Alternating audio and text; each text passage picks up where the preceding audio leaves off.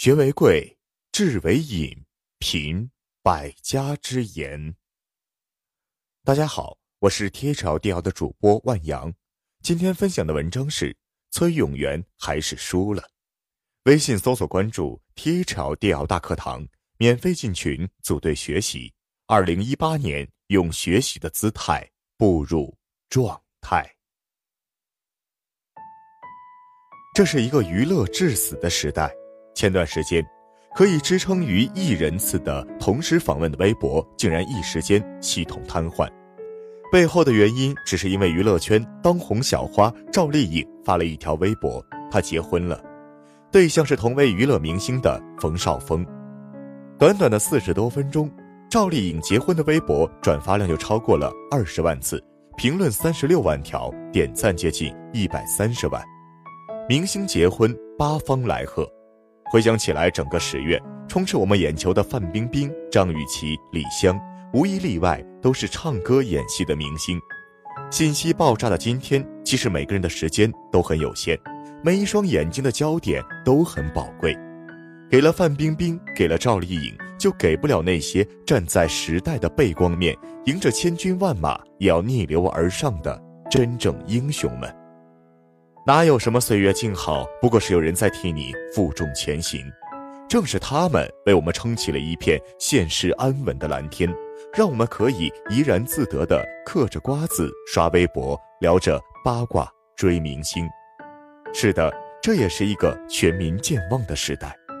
同样是在微博上爆出范冰冰丑闻，引发娱乐圈地震的孤胆英雄崔永元发表了一篇文章：一声长叹，一声雷。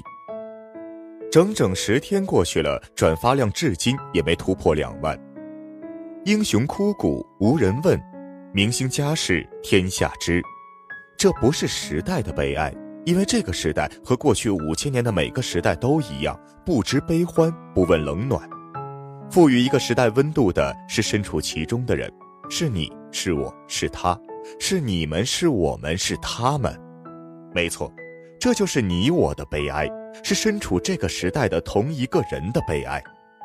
如果问二十一世纪的第一个十年全中国最火的电视节目是什么，毫无疑问，答案只能是崔永元的《实话实说》。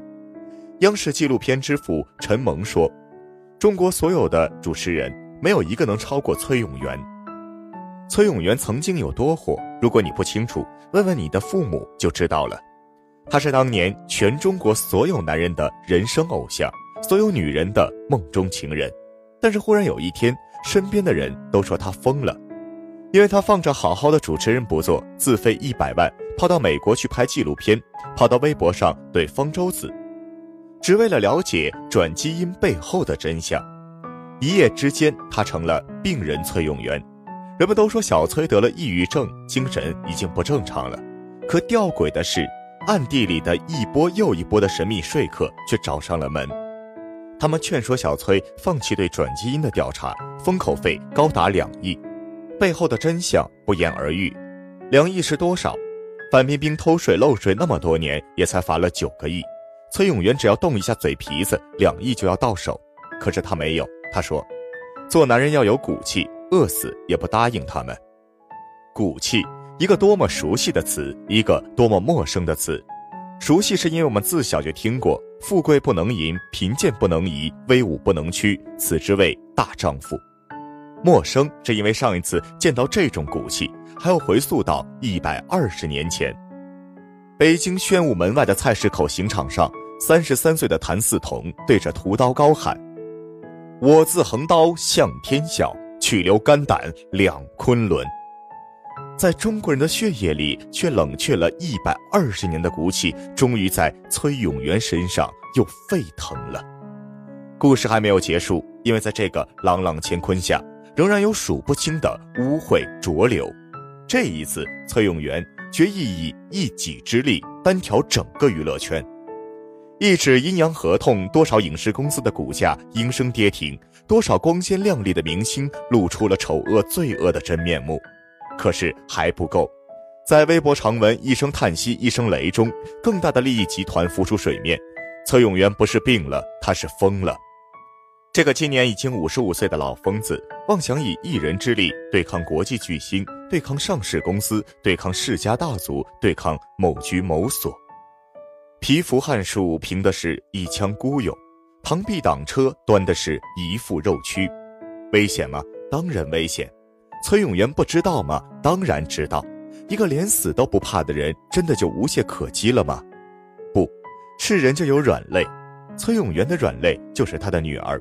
他的信息被不法分子公开，他的人身安全岌岌可危。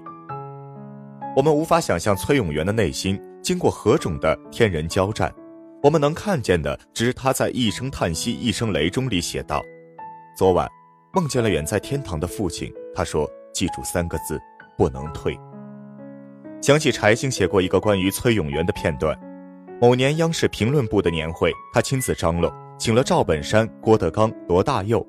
年会进行到一半，陆陆续续台下的人有些走了，或者打着手机出去了。最后一个节目，他请来了罗大佑。罗大佑一直坐在场下，喝了两瓶酒，一直到十一点多上场。大佑也不登台，踩着凳子，抱住吉他，一束光，对着话筒说：“小翠，不怕，我也抑郁过，不是我们有病，是这个时代有病。是的，这个时代病了。”病在一边是歌舞升平，戏子们浓妆艳抹，粉饰太平，你方唱罢我方登场；一边是暗流涌动，孤胆英雄扛着全世界的重量逆流而上，在悬崖边缘举步维艰，而大众的目光竟然全被明星所吸引，舍不得在英雄身上们多停留片刻。只是，又有多少人还记得那句古训：“大厦将倾，非一木。”所知也。很多人都在问，崔永元最近怎么样了？前两天，崔永元任教的中国传媒大学传出了一家面馆开业的消息，面馆就开在传媒大学里面的食堂里，叫做崔永元真面。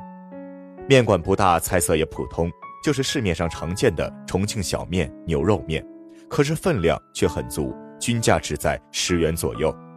这个价格在北京这样的一线城市可以说绝无仅有，因为面馆不为盈利，开设的初衷就是资助在校的贫困学生。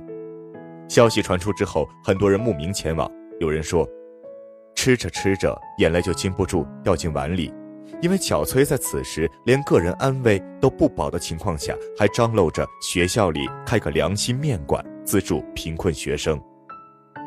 总有一种力量让我们泪流满面。今天提起崔永元，总是让人想起作家金河在的成名小说《悟空传》。大圣，此去欲何？塔南天，碎凌霄。若一去不回，便一去不回。时代需要英雄，英雄需要承担。我们做不到没关系，但是有人替我们做到了。我们的目光能不能从灯红酒绿的娱乐圈挪开一会儿？在他们身上多停留一会儿。为众人抱薪者，不可使其冻毙于风雪；为自由开路者，不可使其困顿于荆棘。崔永元的父亲是一名参加过解放战争和抗美援朝的老兵，他曾在一篇回忆父亲的文章里写道：“小时候很羡慕父亲，只要上台讲话，底下就不断有掌声。那时他的理想就是长大要做一个像父亲这样的人。”到台上讲话，台下就热烈鼓掌。成为父亲那样的人，崔永元做到了。给予崔永元掌声，我们做到了吗？好了，文章听完了，有什么想法记得给我留言，欢迎分享给你的朋友们。我们下次见。